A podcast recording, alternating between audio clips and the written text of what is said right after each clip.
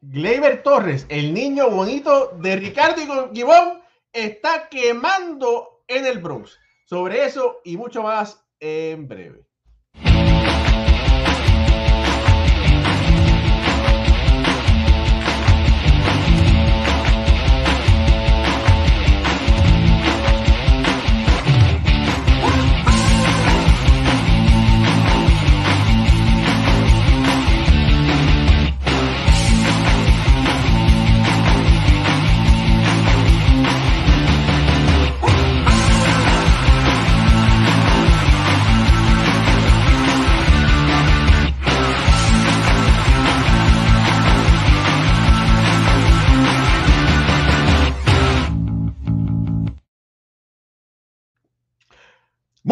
Buenas noches familia del béisbol, bienvenidos a otro programa más de béisbol entre amigos por aquí, por béisbol ahora.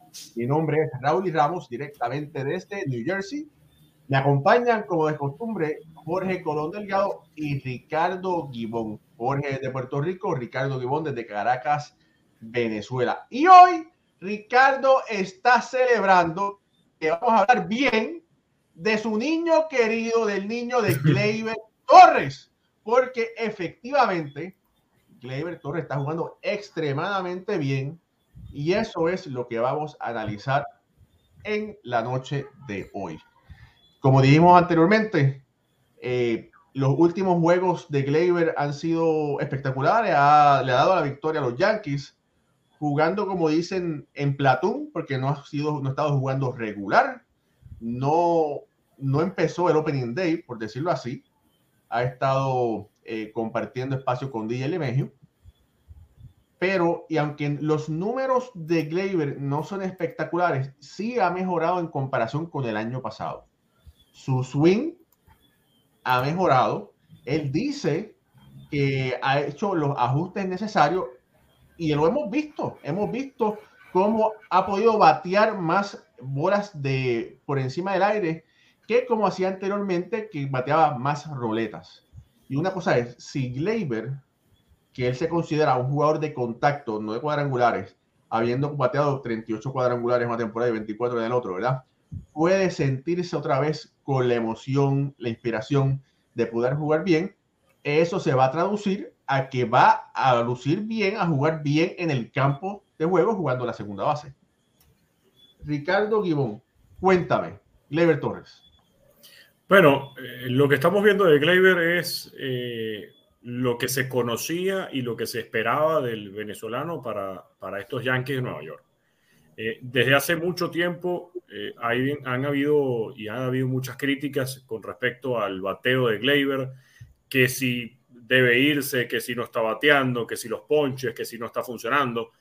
Y vean que poco a poco, a la calladita, eh, Gleyber Torres está siendo un bateador completamente diferente al que veíamos en el 2021 y lo que vimos también en el 2020.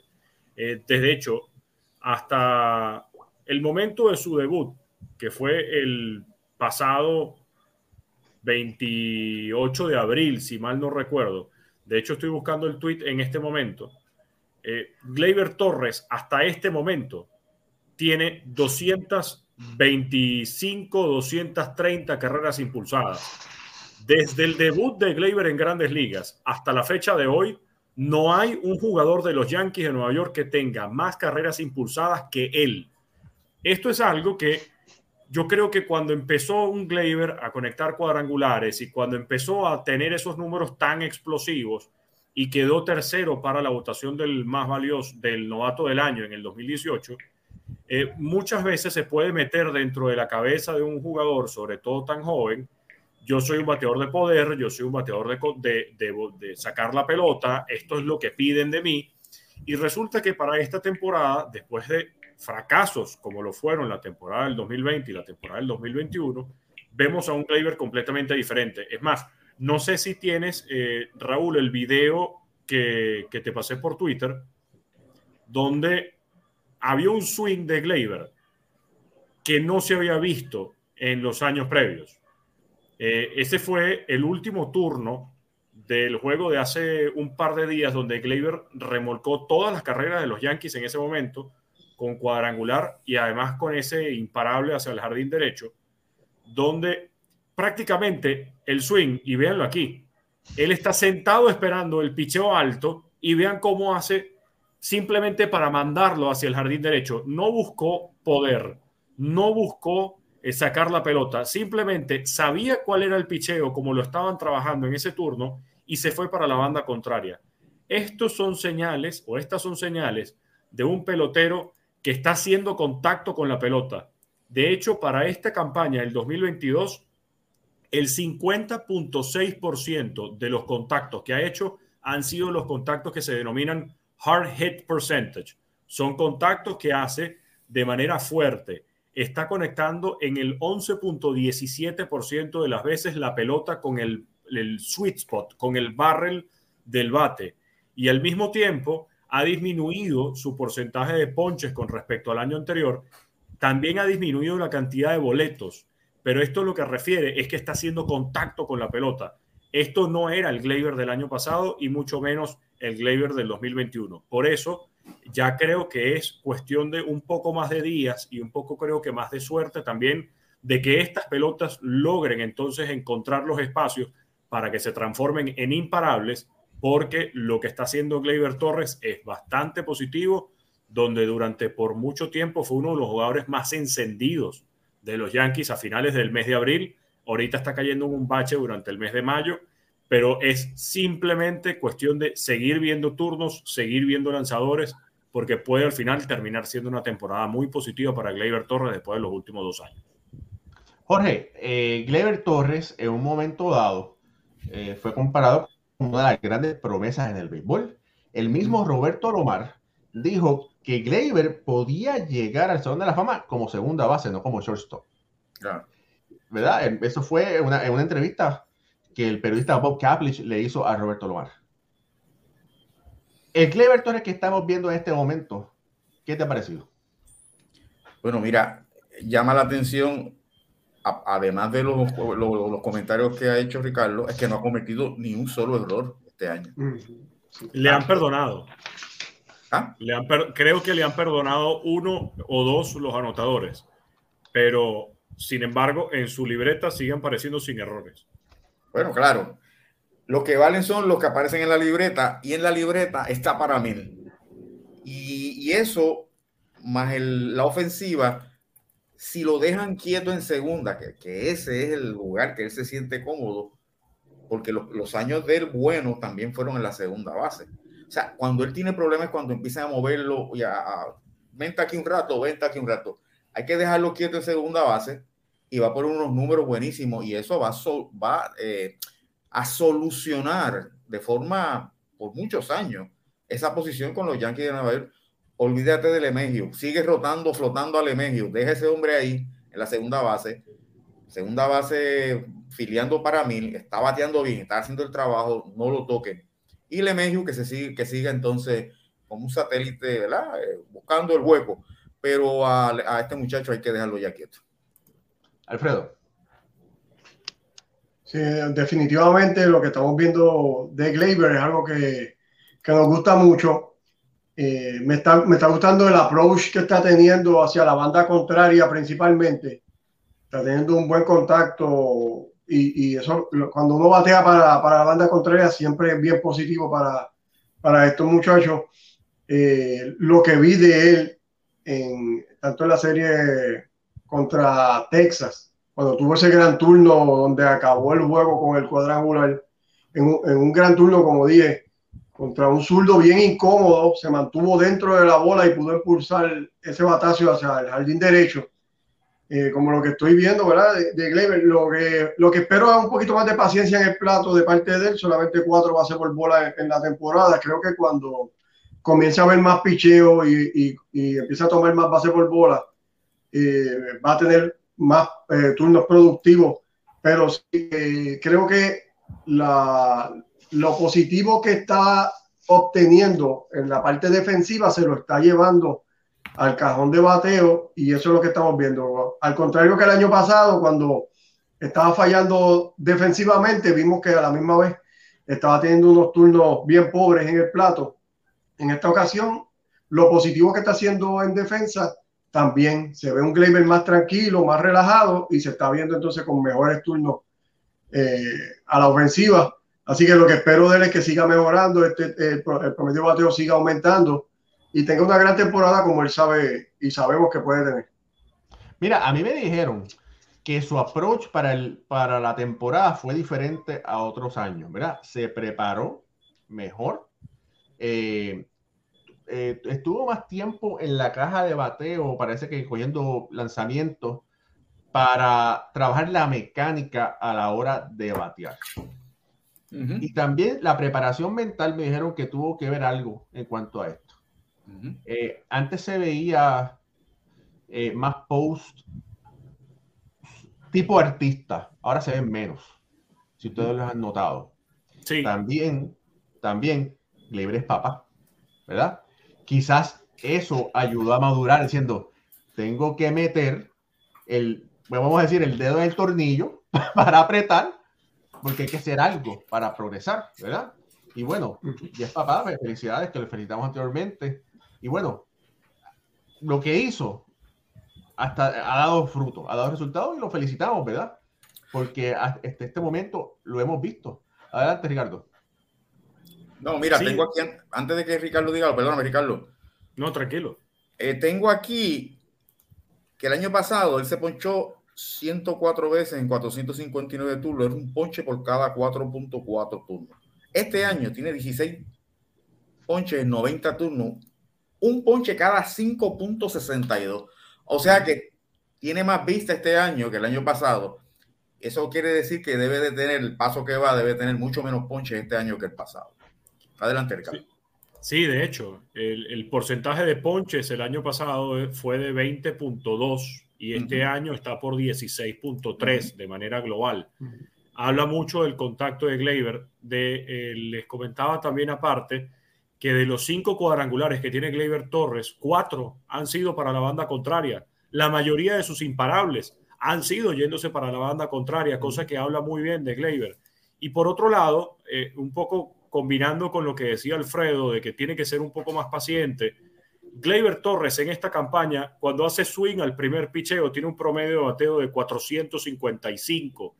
Esto disminuye cuando está en un conteo de una bola sin strikes y para 333, que sin embargo sigue siendo un promedio bastante alto. Pero luego, cuando el conteo está en cuenta de una y uno, sube a 462. Es el promedio de bateo más alto que tiene en cualquier conteo de la zona de strike. Entonces, si vemos que Gleyber Torres hace swing al primer picheo, debería entonces esperar a ver cómo lo va a manejar el lanzador. Y esto es parte de estudiar al pitcher, de estudiar cómo se plantea, cuál va a ser el plan que va a tener ese lanzador para buscar dominar a Gleyber Torres. Y por otro lado, si ese plan no se está ejecutando, entonces tiene la capacidad para hacer ajustes, porque la otra opción que le queda a Gleyber Torres para hacer swing es cuando está en conteo de 3 y 1, que entonces su promedio de bateo es 333 de nuevo. Entonces, si le hace swing al primer picheo, esto va a depender de cómo viene el pitcher. Esto viene de la preparación y cómo veas a ese lanzador durante esa entrada. Luego, si no estás haciendo el swing al primer picheo, entonces tienes que esperar a que te lance el primer strike y luego ver cómo, si te busca engañar o no. Conteo de uno y uno. Después, en conteo de 3 y 1, porque ya el pitcher no va a tener más nada que buscar. Y Gleyber entonces está buscando evitar el boleto, sino más bien buscar el contacto, buscar el extra base. Esto puede ser la causa también de por qué no está recibiendo tantos boletos este año. Aparte de lo bien que está haciéndole contacto con la pelota y sobre todo le está haciendo contacto con fuerza, también él estaba buscando más contacto que envasarse por boleto. Igual lo que está haciendo lo está haciendo bien y poco a poco va a ir eh, trayendo mejores resultados. Alfredo. Sí, sí, eh, quería añadir, ¿verdad? Que parte de, de la clave del éxito de Gleyber, que ha sido, ¿verdad? Como estaba hablando, ha sido que lo dejen en la segunda base estable, ha sido el éxito, ¿verdad? Y este comienzo de temporada que ha tenido sólido, eh, Aisea Caine Falefa. porque a la Isaiah Kainer Falefa estar haciendo su trabajo, tanto defensivo como está sacando el bate eh, aceptable, pues entonces han podido entonces dejar a, Falefa en el campo corto y no tener que mover a Gleyber al campo corto, que era la otra opción si lo de Falefa no funcionaba. Iban a tener que retornar a Gleyber al campo corto, que eso no han tenido que hacerlo porque Falefa pues ha, tenido un comienzo de temporada sólido, ¿verdad? Quizás hasta mejor de lo que, de lo que se esperaba en algún momento de él. Y esa parte pues ha ayudado a que, a que Gleyber entonces se pueda quedar en la segunda base y no tengan que estar moviéndolo de posición, que, que es la clave para esto que estamos diciendo. Bueno, bueno de hecho, en el juego de hoy, Falefa está sentado y el que está jugando en el campo corto es Marwin González, porque Falefa no ha estado bateando bien y de hecho, en los primeros juegos de la campaña se le vieron un par de errores a la defensiva a Falefa, por lo que eh, digamos que han tenido que hacer algunos ajustes con Kainer. Sin embargo, eh, manteniéndose como está la campaña, no veo algún, algún movimiento dentro de los Yankees. No de traer peloteros nuevos, sino que puedan hacer cambios en las posiciones. Kainer Falefa se va a mantener en el campo corto, Gleyber en la segunda y DJ LeMahieu jugando entre todos lados. Además que la rotación que le ha tenido Boone a los peloteros ha sido que estén frescos y que puedan jugar, eh, digamos que la mayor cantidad de juegos posibles durante la semana. Y tanto que se quejaron los fanáticos de los Yankees porque Aaron Boone tenía un line-up distinto para cada juego, Aaron Boone utilizó un line-up diferente para cada uno de los 24 primeros juegos de la temporada. ¿Y dónde están viendo los Yankees en este momento? Con récord de 22 y 8, líderes en el este y al mismo tiempo cómodos jugando en una serie donde en este momento ya le están ganando a los Media Blanca de Chicago cinco carreras por tres con otro cuadrangular de Giancarlo Stanton. Entonces, los lineups en este caso están funcionando porque los movimientos que trajeron a Josh Donaldson, a Kainer Falefa y al mismo tiempo cómo han estado utilizando a Gleyber, a LeMahieu y a Marvin González, le han hecho mucho bien a los Yankees de Nueva York en esta temporada. Mira, yo no quiero decir nada, pero lo voy a decir. Al principio de la temporada hicimos un análisis corto de media hora, Ricardo y este servidor. No te metas con los Medias Rojas de Boston, mira que Alfredo va a llorar. No, pero es que yo no estoy hablando de los Medias Rojas, perdóname. y estamos aquí hablando de los Yankees. Qué bueno, qué bueno estar arriba, ¿verdad? Mira, mira, y gracias a Dios que ya comieron por lo menos gratis un día. Mira, pero eso no es lo que vamos a hablar. Lo que, y lo que estaba diciendo, lo que iba a decir era que antes del comienzo de la temporada hicimos un análisis corto de, dije, ah, Ricardo, vamos a hacer algo para, para hacerlo. Y lo hicimos. Y recibimos una de críticas, algunas buenas y otras, eh, los fanáticos son los fanáticos. Dicen, no, ese equipo no es mejor que el del año pasado. Sí lo es. Tiene una línea central. Mejoraron en la receptoría. Aaron Hicks aparentemente no está lesionado. Aaron George, Giancarlo Stanton, aparentemente están bien de salud. Había muchas cosas que estaban en el lugar adecuado. Eh, hablamos sobre el picheo, que el picheo estaba mejor que el año pasado, anterior también, y nos dijeron, no, ¿cómo va a ser? Que si no, estaba bien. Y gracias a Dios el tiempo nos ha dado la razón. Porque no es por gusto que los Yankees, como dijo Ricardo, estén, tengan un récord de 22 y 8. Hasta este momento han lucido como los que son el mejor equipo del este de la, de la americana y uno de los mejores de todas las grandes ligas. Jorge. Sí, eh, dos comentarios cortos eso de los Yankees de Nueva York, cuando tú miras la alineación, cuando miran el terreno de juego, la defensiva, tienen todas las posiciones o sea, tienen el pelotero que le corresponde en cada posición. Tienen la línea central fuerte, tienen las esquinas que batean, las esquinas tienen este fortaleza, y entonces la línea central fuerte como es el catcher y, Califa y, y haciendo el trabajo que tiene que hacer, porque es bien importante, tú puedes batear, pero si esa línea central no filea, tienes un problema. Y los Yankees no tienen ningún problema hasta el momento. Lo otro que te quería decir era que hemos hablado de, de Gleyber Torres. Gleyber Torres lo que tiene son 25 años. Claro. o sea, eso es lo que ha hecho Gleyber Torres en su carrera tan corta. y, cuando tú hablas de Gleyber, tú crees que tiene más años, lo que tiene son 25 años. O sea, lo que tiene es un mundo por delante. El gran camarero venezolano. Sí, y, eso tomando en cuenta que son muchos los jugadores que están subiendo a la Grande Liga con 25 y 26 años. Así que esperemos que Gleyber Torres, mira, ojalá que siga bateando, porque si Gleyber sigue bateando, DJ está, está luciendo también muy bien. Eso va a crear un gran problema para Aaron Boone, porque va a tenerle que buscar posición, juego, para que esos bateadores sigan produciendo. Y si esos bateadores siguen produciendo, los Yankees van a seguir ganando y deben, si continúan como van, deben liderar el este de la americana. Eh, hay, que, hay que esperar, hay que ver y hay que esperar. Mira, eh, cambiando un poquito el tema, pero siguiendo eh, el tema de los Yankees, vamos después a hablar también un poquito sobre los Mets. Salió un artículo muy interesante en The Athletic, donde están hablando de la labor de Luis Rojas en los Yankees de Nueva York. Y es que Luis Rojas, como ustedes recordarán, fue el manager de los Mets la temporada, las últimas dos temporadas pasadas.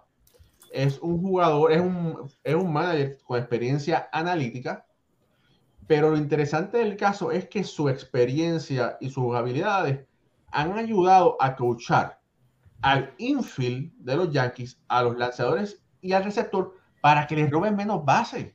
Y ahora mismo, y ahora mismo los Yankees son el equipo de grandes ligas que menos bases robadas ha permitido cuando el año pasado alguien tosía y se robaba una base. Alguien miraba para el lado y se robaba una base. No vamos a decir que era por culpa de Gary Sánchez o, o, No, pero hay que decir que Gary Sánchez tiene, tiene un buen brazo y, y ha ido mejorando. Eran que es una acumulación de factores cuando tú no coacheas adecuadamente a tu lanzador para que esté verificando al corredor, se te olvida, no le prestas atención y te roban como si nada. Pero Luis Rojas se ha tomado su tiempo, ha coachado adecuadamente al cuadro, a los lanzadores y a los receptores, y eso ha dado resultados, Ricardo.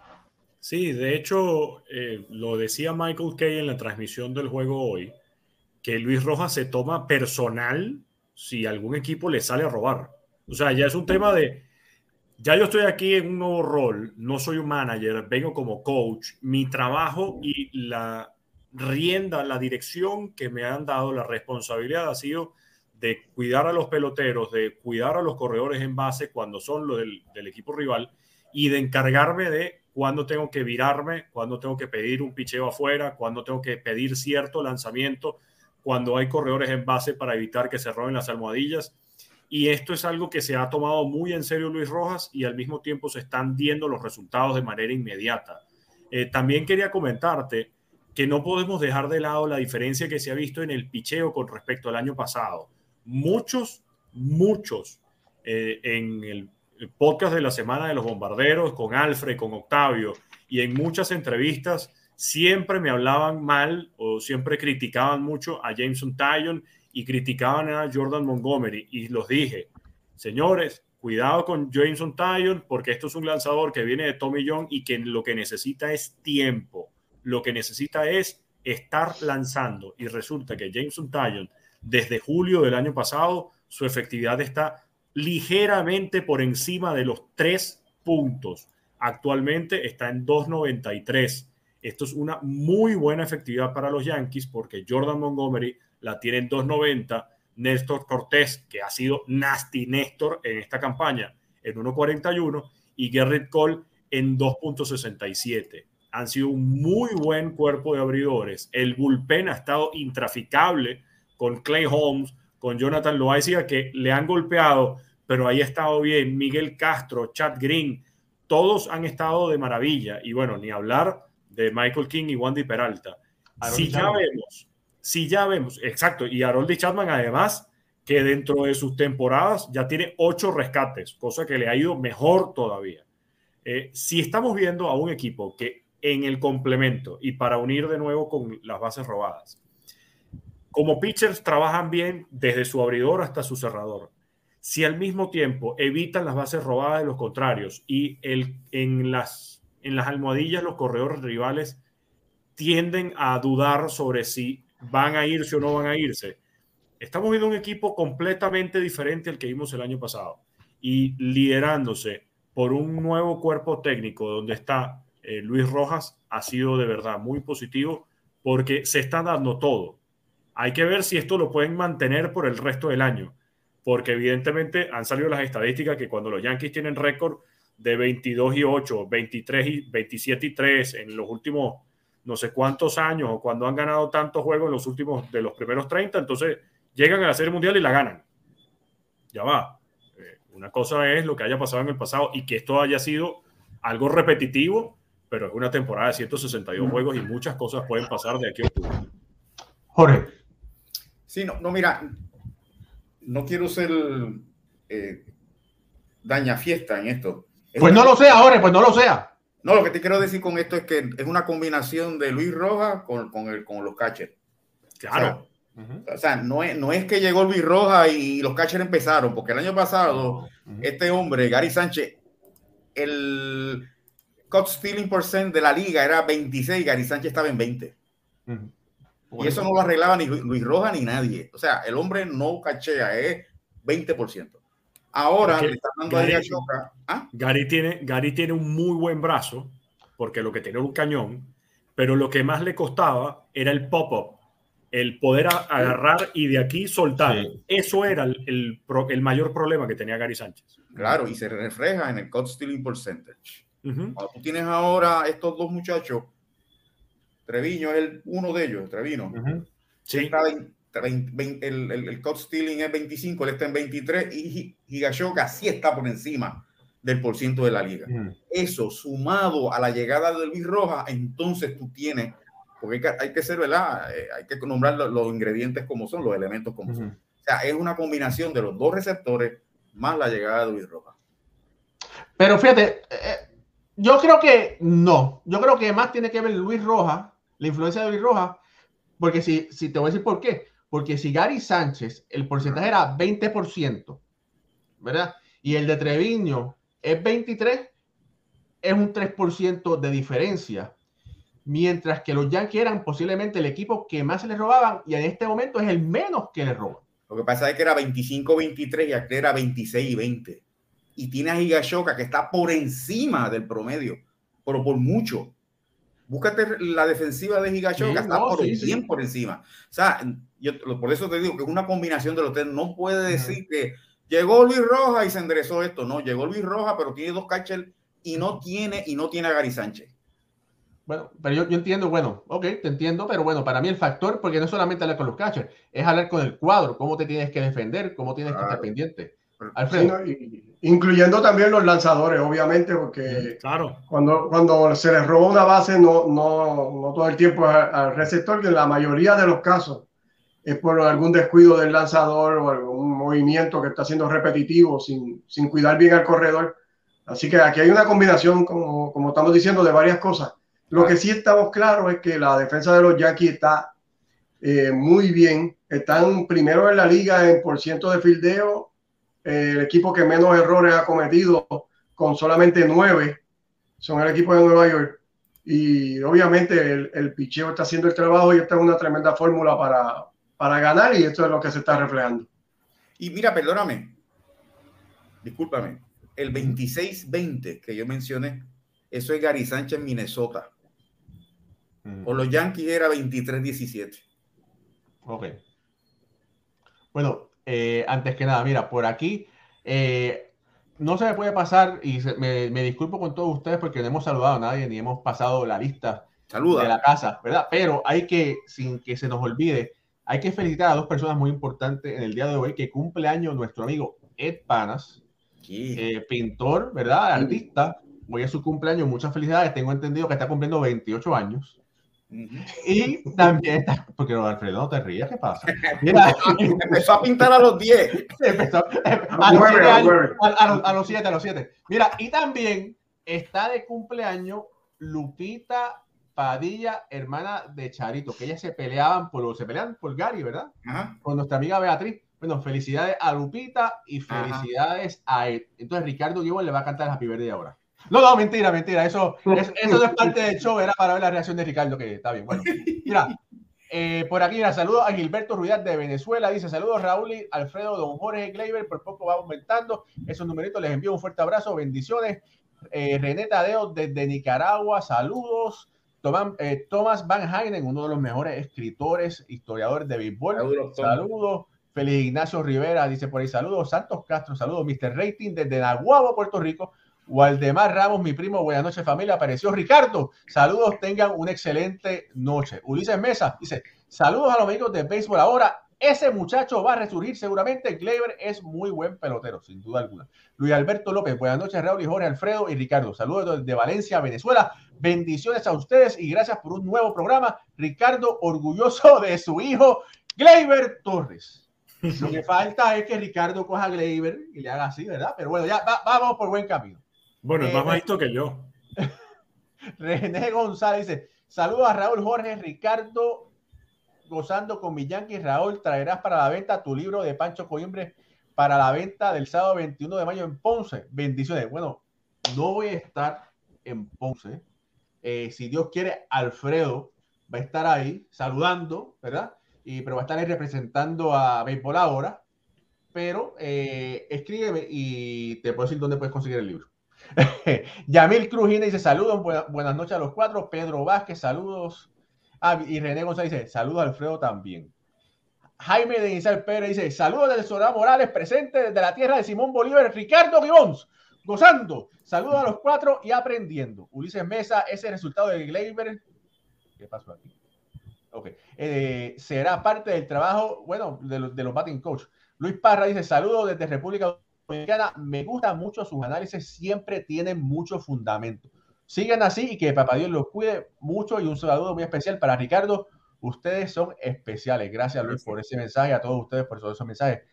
Dice Edgardo Rivera, dice, lo importante no solo de un atleta no es cuando te caes, sino cómo te levantas y un pelotero hace ajustes. Trabaja duro, lo lograrás. Mira el otro caso, es el del indoor. Camil Jorge, saludos amigos, veo a la hora. Gleyber, imparable. Lisandro Lecuna dice: Saludos, queridos amigos, qué buen programa. Era cuestión de tiempo hasta que recuperara su confianza. Frankie Olmeda dice: Saludos de Bayamón, la tierra del, chicharrón. La rompecorazones Marí Reina, la hermana menor de Alfredo, dice presente por ahí. Luis Alberto López López Gleyber mejorando para luego ser vendido. No, fíjate. No, creo, no, creo. Yo espero, yo espero que no, ¿verdad? Que no creo. o sea, voy para explicar un poco el comentario. No puede ser vendido eh, porque Gleyber todavía está bajo control en los años de control de los Yankees. Lo que sí a lo mejor puede llegar a pasar es que, como es el caso de Aaron George este año, no llegó a un acuerdo para la extensión de contrato, por lo tanto será agente libre, pero no será agente libre al, final de, al finalizar esta temporada, sino agente libre cuando termine la próxima de 2023. Todavía le queda. Mira, Iván Rodríguez Colón, el doctor de béisbol ahora, diciendo presente. Lupita Padilla dice, que sí, que Ricardo cante, pero yo no quiero que cante porque la gente se nos va del programa. Y eso no puede pasar. y, los gatos aquí afuera van a empezar a chillar, entonces no, no tiene mucho sentido. Familia, si usted está disfrutando esta transmisión, regálenos, regálenos un like para que más personas puedan disfrutar de este programa. Un like que usted nos regala nos ayuda a vencer la inteligencia artificial de Facebook, de YouTube, de los podcasts y todo eso, porque eso pues nos, nos ayuda, ¿verdad? A difundir nuestro programa. Nos pueden escuchar por Facebook. Si, lo, si usted lo hace, eh, dele like y follow a la página. Por YouTube, suscríbase a nuestro canal. Estamos por Apple Podcast, estamos por Google Podcast, estamos por todos los podcasts. Usted búsquenos y usted nos va a encontrar. Ahora sí, después de esa promoción, eh, pero, pero, mira esto. La, la, yo me estoy tratando de ayudarla. Y Alfredo, tu mamá, la madrina de, de ahora, dice: Raúl, esa es la mayor. Pero yo sé que esa, bueno. La tiró al medio, la tiró al medio. La tiró al medio. Así no se puede, así, no se puede ganar, María Reina. bueno, Ahora sí. Eh, ya hablamos un poquito de los Yankees. Quiero hablar por aquí de otro tema que es un poquito interesante. Estoy buscando aquí la fotografía rápidamente. Y es que, señores, este señor ha hecho la diferencia. De verdad que yo sabía que Mucho Walter iba a ser una influencia positiva en los Mets, pero es increíble de qué forma lo ha hecho. Eh, hoy, Mark Hanna metió un honrón y le preguntaron que por qué, que qué nos podía decir de ese honrón, que por qué lo había sentado anteriormente. Y Mucho Walter, que conoce la prensa de Bayo, dice, bueno, lo senté anteriormente para que hoy pudiera dar el honrón. ¿Verdad? Eh, ¿Verdad? Eh, es, un, es un cerebro el hombre. Esos son los años. Esa contestación es de una persona que lleva muchos años. Sí. Y entonces, y después con la prensa de Nueva York, que es tan difícil, yo no voy a decir que incluyéndome a mí, ¿verdad? Pero soy parte de, esa, de ese grupo de, periodistas. pues Walter está preparado para casi cualquier pregunta en cualquier momento. Y bueno, y si los Yankees están jugando bien, los Mets están jugando tan bien como los Yankees. Alfredo. Es más, los Mets están jugando mejor que los Yankees. Bueno, lo dijiste tú, no lo dije yo. No, no, no. Están jugando mejor que los Yankees. Eh, y después puedo ondear en esto, pero eh, están bateando mejor. Cógelo, al momento, al momento ese equipo de los Mets tiene 21 victorias, 11 derrotas. Eh, como estamos hablando, ¿verdad? están en la liga, mira, están promediando 4.47 carreras por juego, solamente permitiendo 3.44.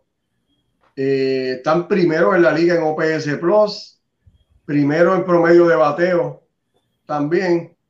Eh, están sextos en las bases por bola recibidas, décimo en cuadrangulares. el equipo de los Mets está haciendo un excelente trabajo y sin hablar ¿verdad? De, su picheo, que, que, ha sido una fortaleza este año sin tener a su base de, de Grom. Están tercer, tercero en ERA Plus. Eh, solamente han dado 87 bases por bola, que es tercero en la liga, tercero mejor. Eh, han permitido solamente 222 imparables, lo que los pone segundo como el equipo que menos imparables ha permitido. Y en, en FIP están tercero con un 3.29 y en WIP segundo 1.08. Así que ese equipo del equipo de Nueva York en ambos lados, tanto defensiva como ofensiva, haciendo una gran labor y lo que los tiene primero sólido en, ese este de la Liga Nacional. Mira, a diferencia de los Yankees, los Mets tienen tres derrotas adicionales. Ambos han ganado 22 partidos hasta este momento. Mets 22 y 11, los Yankees 22 y 8, pero como tú dices muy bien, eh, tienen 147 carreras anotadas versus 135 y en carreras permitidas, los Yankees han permitido menos carreras que los Mets. Los Yankees han permitido 83 y los Mets han permitido 111. Pero, ¿verdad? Aparte de eso, los, los Mets están jugando para la casa en City Field con récord de 9 y 5. Como visitantes están jugando extremadamente bien, están jugando para 13 y 6. Y un dato muy importante que demuestra lo bueno que es este equipo es que para equipos con récord por encima de 500 tienen 9 y 4. O sea, que están venciendo los equipos buenos a, adicional a los sotaneros. Entonces, los Yankees, que también están jugando muy bien, ¿verdad? Tienen récord en la casa de 14 y 4, en la carretera de 8 y 4 y equipos por encima de 500, 9 y 3 que estos dos equipos están venciendo a todo el mundo. sí. Oh, Ricardo, sea. Eh, aquí lo que yo veo, eh, y muchos van a decir, no, es que llegó Francisco Lindor. No, señores, llegó Boxu Walter, llegó un manager y alguien con experiencia dirigiendo en Nueva York, alguien con experiencia dirigiendo en muchos equipos de grandes ligas y con muchísimo conocimiento de cómo llevar este juego porque al mismo tiempo, tú que hablabas ahorita de la prensa, Boxu Walter también fue comentarista de televisión y en los canales de Nueva York. Entonces, alguien que conoce de cabo a rabo todo lo que está pasando en la Gran Manzana es Boxu Walter. Es alguien que les ha dado esa identidad a los Mets de Nueva York. Yo recuerdo, acuérdense las palabras de, de Steve Cohen cuando, cuando compró la franquicia. Yo, yo quiero que el fanático vuelva a ver a estos Mets ganar. Yo quiero que eh, tengan ese respeto por la camisa, por, por el uniforme y poner otra vez a los Mets en, en el estatus donde se lo merecen. Y esto es algo que ha ido calando desde la gerencia, desde los dueños, hasta el manager y los jugadores. Porque Boxer Walter, y no me cansaré de decirlo, ha sido la mejor firma que ha traído Steve Cohen desde que ha sido manager y que al mismo tiempo yo decía, y, se lo comentaba a Alfred ahorita, sí, los Mets de Nueva York batean mucho más y están jugando mejor que los Yankees. Esas carreras que han permitido adicionales o esas tres derrotas que tienen por encima, sí, pueden ser juegos que a lo mejor se les fueron, se les escapó de las manos y esto va a pasar durante la temporada. Pero tienes a un Jacob de Grom en la lista de lesionados y además lista de 60 días. Pero tienes a un Max Scherzer, tienes a un Carlos Carrasco y tienes a un Taylor Mayhill que lo comentábamos en el análisis de la división y cuando hablábamos del análisis de los Mets, que el año pasado no fue utilizado de la mejor manera por Luis Rojas y resulta que ahorita te lanza un juego sin hit ni carreras combinados, en la siguiente apertura prácticamente estuvo perfecto durante toda su, durante gran parte de su presentación y sigue siendo la cara de esta rotación, de una rotación en su punto de vista joven, porque está Max Scherzer, pero son jugadores que te cambian la rutina del juego, son peloteros que llegan y quieren brillar porque se están creyendo que pueden ganar. Entonces, viendo lo que están haciendo los Mets, que batean para promedio, que no dependen del cuadrangular a diferencia de los Yankees de Nueva York, que son los líderes en grandes ligas en cuanto a cuadrangulares conectados. Estos son los equipos que al final van a tener mejores resultados porque los Mets se envasan por boleto o se envasan por imparable no se ponchan y todo el picheo funciona. Este es un equipo al que hay que tenerle cuidado por el resto de la campaña. Mira, y aparte de eso, eh, no bateamos roles, pero están acostumbrados posiblemente a crear más carreras bateando libremente que con el cuadrangular, a diferencia de los Yankees. Claro. Sí, Carlos, cuando, cuando tú dices que los Mets están jugando mejor que los Yankees, este, amplía eso, háblame de eso. ¿Por qué tú llegas a esa conclusión? Porque los Mets son un equipo que está bateando mejor. Cuando es un equipo que es el líder en grandes ligas en cuanto a promedio de bateo y que al mismo tiempo son uno de los equipos que más boletos reciben. Este es un equipo que se envasa. Es más, ver a los Mets en esta temporada es recordarte de la película Moneyball. Cuando preguntaban a, Billy Bean, interpretado por Brad Pitt, y le decía, ¿por qué esta persona está en el line-up? Y él te decía, y señalaba a Jonah Hill y le preguntaba, ¿por qué? Y dice, he gets on base. Eso es lo que están haciendo los Mets. Les está funcionando el picheo y todos están bateando para contacto. Cuando bateas para contacto, las cosas salen. Entonces las pelotas encuentran el callejón, encuentran el, el, el espacio entre los jardineros, es un batazo entre la raya de tercera y el tercera base y se logra pasar hacia los jardines. Por esto los Mets están jugando o están bateando mejor. Eh, claro, habría que ver el porcentaje de fildeo y la efectividad de los pitchers, pero en cuanto a bateo, en cuanto a resultados, los Mets se están viendo superiores a los Yankees en este sentido y además los Mets, cuando vemos ahorita cómo está la Liga Americana y cómo está la Liga Nacional, me parece que la Liga Nacional está más fuerte, está más competitiva. ¿Quiénes son los equipos que están liderando en, la americana? ¿Están los angelinos? Increíble. ¿Están los angelinos? ¿Están los azulejos de Toronto? ¿Están los Yankees? Y a lo mejor unos indios de Cleveland, pero no hay más allá. Vean cómo están las tablas de posiciones, vean los récords. En cambio, en la Liga Nacional tienes a tres buenos equipos en el oeste. Los Dodgers, los Padres de San Diego y los Gigantes de San Francisco los Rockies de Colorado pueden estar estorbando a más de uno. Cuando te vas al centro, los Cardenales de San Luis están jugando extremadamente bien a pesar de que fueron barridos por los Orioles de Baltimore. Y los cerveceros de Milwaukee están jugando impecables. Y cuando te vas entonces al, este, tienes a unos Mets, tienes a unos Bravos de Atlanta y tienes unos Marlins de Miami. La Liga Nacional está siendo más difícil. Y ver a los Mets con este récord en la Liga Nacional me hace, en mi opinión, ver que están jugando mejor que los Yankees de Nueva York. Mira, tengo que, tengo que decir que cuando los equipos están teniendo unas temporadas interesantes y llegan a la Serie Mundial, cosas bonitas pasan. Y me refiero, mira, los, los Yankees tienen 22 ganados y la última vez que tenían ese récord similar, siempre han llegado a la Serie Mundial. De hecho, la única que no han ganado es la del 2003. Y entonces, los Mets tienen un buen récord, experimentaron un no-hitter, eh, tienen un grupo de jugadores que las cosas hasta este momento le está saliendo bien. Y así que son, nadie sabe si vamos a tener un Subway Series. A mí me encantaría, porque tú te imaginas viajar del Bronx a Queens. Ah, tengo que ir a, no tengo que coger el aeropuerto. Vamos para allá. Vamos para acá. Eso sería una chulería. Y tú viviendo en New Jersey. Qué sabroso, amigo. no, no, de verdad que sí. Mira, por ahí eh, nuestro amigo Rey Delgado está conectado. Saludos por ahí. Eh, dice Ramón Blanco, dice López, los Yankees no van a vender eh, a Gleyber Torres. Dice Ulises Mesa, dice que Walter es el sheriff de Queen. Y posiblemente el mejor comentario de la noche. Hay que adjudicárselo una vez más a nuestro querido amigo Ulises Mesa. Dice, si el algoritmo de YouTube no los promociona, no podemos decir que es la inteligencia artificial de YouTube. Tendríamos que decir que es la brutalidad. Gracias, Ulises. Tú nos quieres mucho y de verdad que, que gracias por esos mensajes que nos, nos dan energía y, nos, y nos, nos ayuda a, seguir, a continuar cada programa. De verdad que sí. Alfredo Ortiz.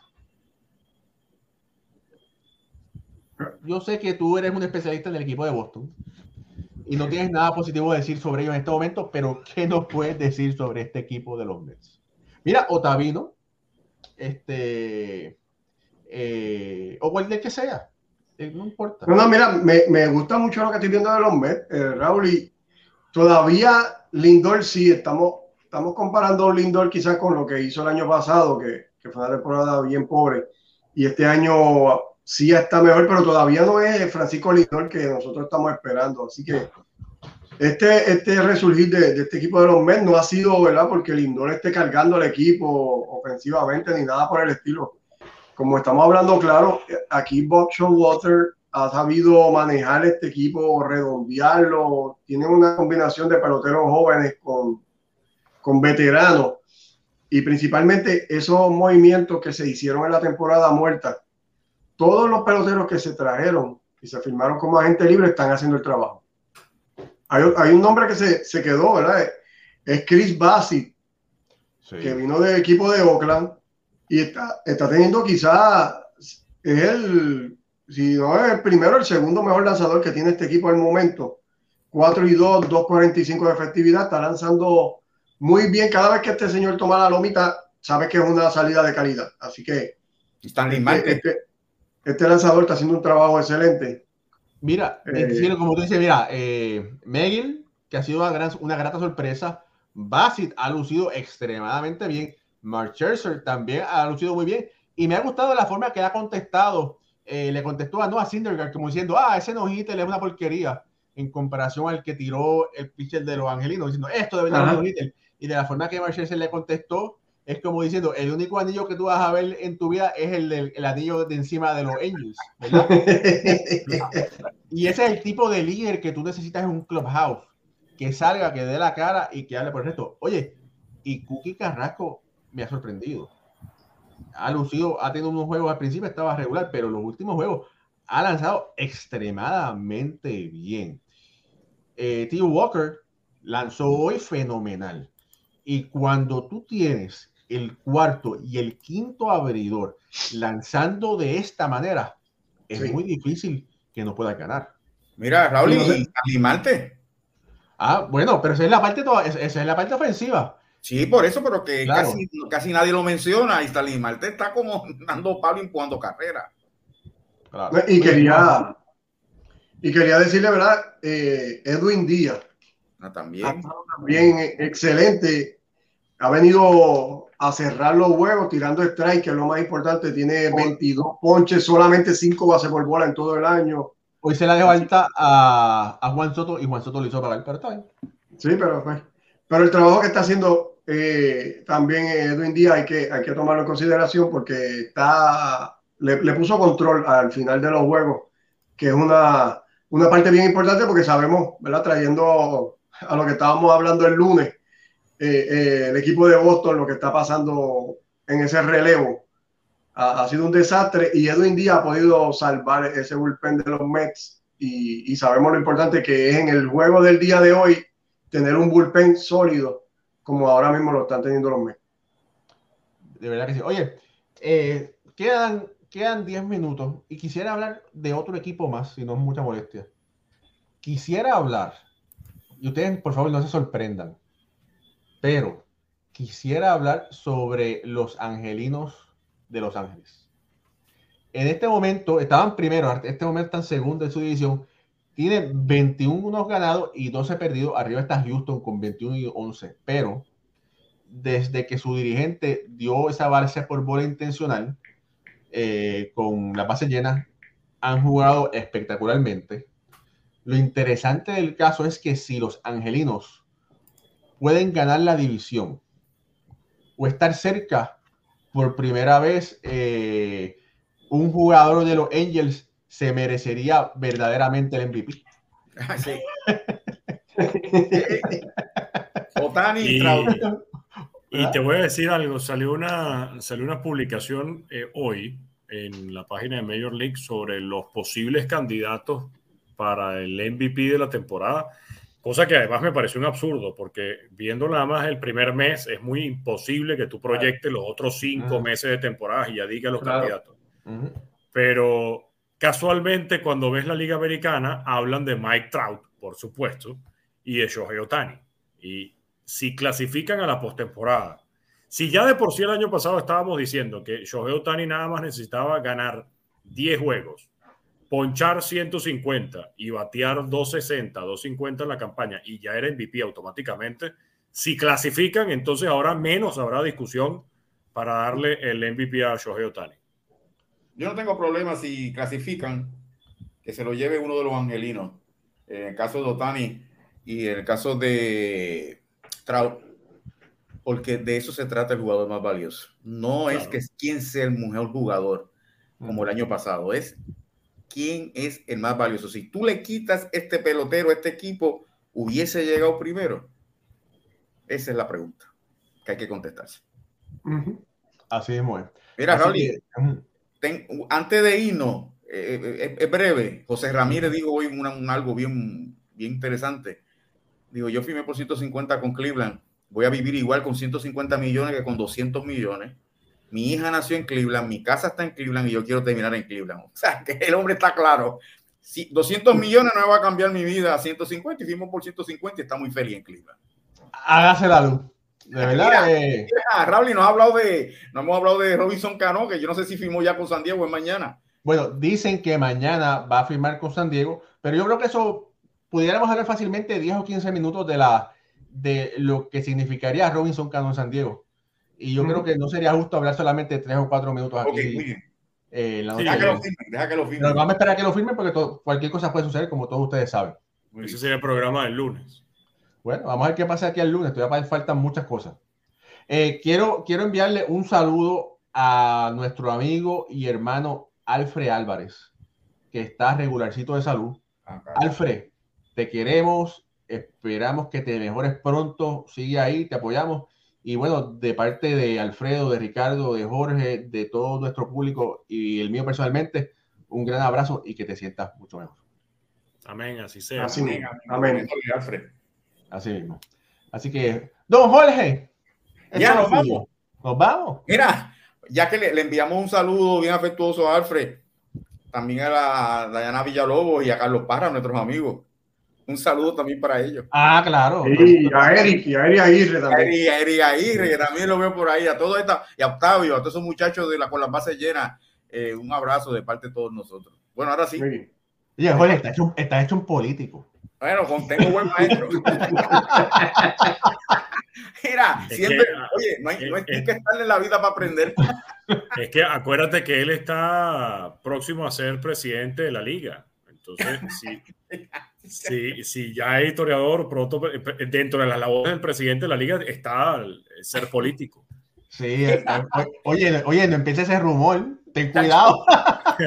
oye, oye, que en Puerto Rico las cosas se dicen y dicen, mira, ¿por qué dijeron eso? Mañana mismo puedo ser, mañana mismo, el ex historiador de la Exactamente. No me ayuden mucho. Tendría, tendría mi voto si pudiera votar. Gracias, brother, gracias, gracias. Yo sé que, yo sé que con buena intención, pero nada, Este, de parte de nuestro productor, dime, Raúl, ¿iba a decir algo? No, yo iba a decir que, fíjate, tú como presidente sería muy bueno porque tú eres o blanco o negro. En tu vida no hay gris. Y así, ¡ya! Ahí está, decidido. Más nada. a mí me, tendría mucho problema también, uno nunca sabe, uno nunca sabe. Bueno, mis amigos, otro, otro, otro gran programa con mis amigos aquí. De parte de nuestro productor Raúl Ramos, desde Caracas, Venezuela, Ricardo Gibón, Alfredo Ortiz y este servidor Recolón desde Puerto Rico. Gracias por estar con nosotros. Será hasta el próximo lunes cuando tendremos otra edición más de Béisbol entre amigos. Hasta entonces, que Dios los bendiga.